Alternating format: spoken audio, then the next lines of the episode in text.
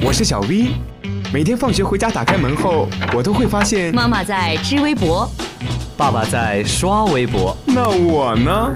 我只能听微博了。快来快来，微博大家庭来了！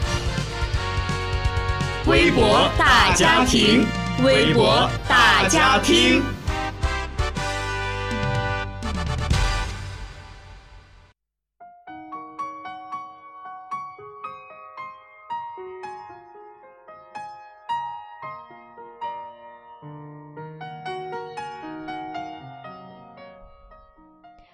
搜罗身边趣闻，报道热点微博，欢迎大家来到每周五的微博大家听，我是小旭。已经好几个周五没有陪伴大家一起度过了，今天呢满血复活，同样呢也带来了最近微博上的热门话题和大家分享。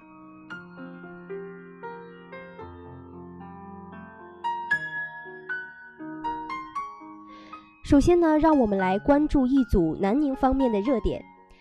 网络发展啊是相当的迅速，大家随时随地的都可以上网。除了花流量之外，最多的莫过于蹭 WiFi 了。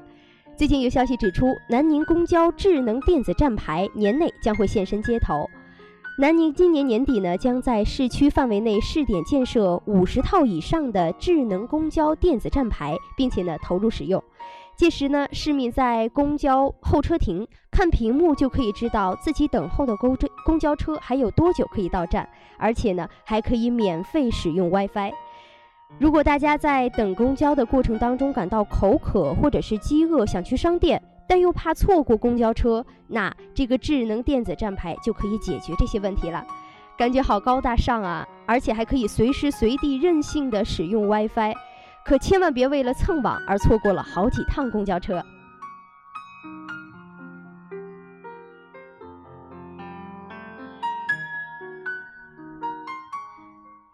下面来看一下广西活动网的一条微博，称十四辆汽车被砸车窗盗窃案被侦破，罪犯竟是五名未成年。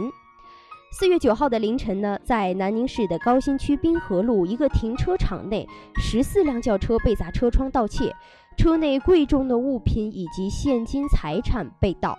据了解呢，就在不久前，支队二大队成功的破获了此此类案件，却不料五名犯罪嫌疑人当中，最小的只有十二岁，最大的也才十七岁，有三人呢还是在读学生，听起来真是心痛啊。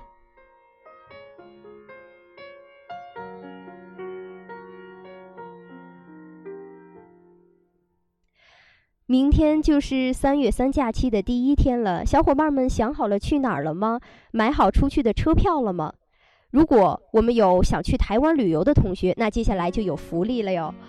在南宁的桂林小伙伴可异地的申请赴台游，从四月十五号起呢，在南宁市暂住的桂林桂林市户籍人员就可以在南宁申请台湾的个人游了。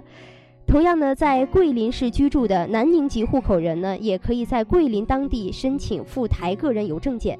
桂林的小伙伴又可以在南宁愉快的玩耍了。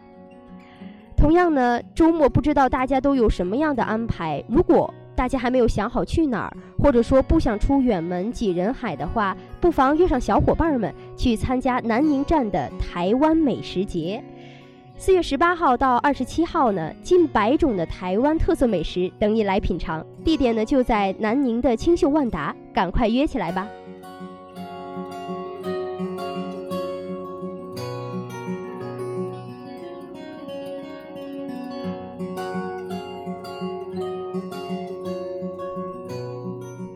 那接下来呢，我们再看一下最近国内的一些一些比较热门的话题。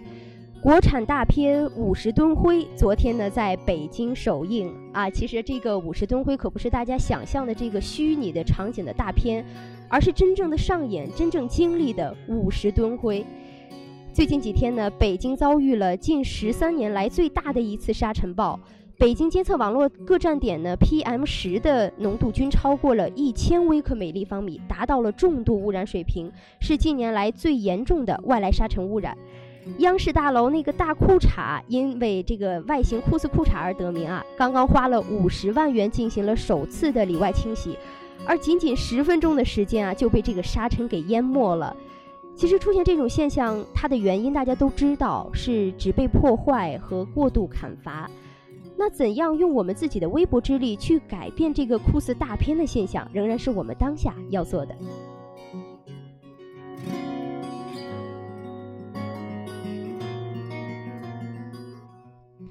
好，接下来我们再看最后一条微博，是来自山西晚报的“无声餐厅开张，有一种美好叫安静”。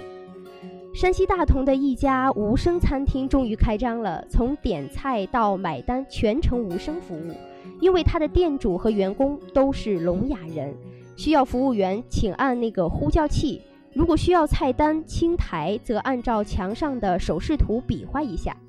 有网友就说：“去过用餐之后才知道啊，原来有一种美好叫安静。”那你你是怎么看的呢？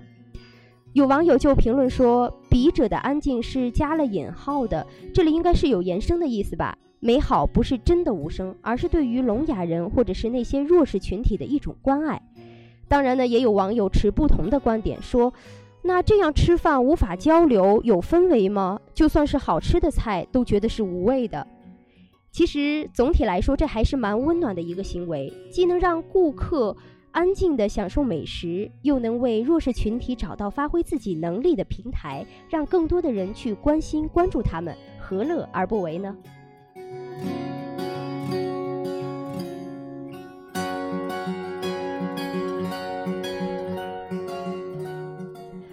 好了，今天的微博大家听呢，就和大家分享到这里。更多精彩内容可以登录相思湖广播电台微信公众平台查阅。相信啊，现在许多小伙伴们都在收拾行李，准备回家或者是出游。在这里呢，祝愿大家有一个美好充实的假期。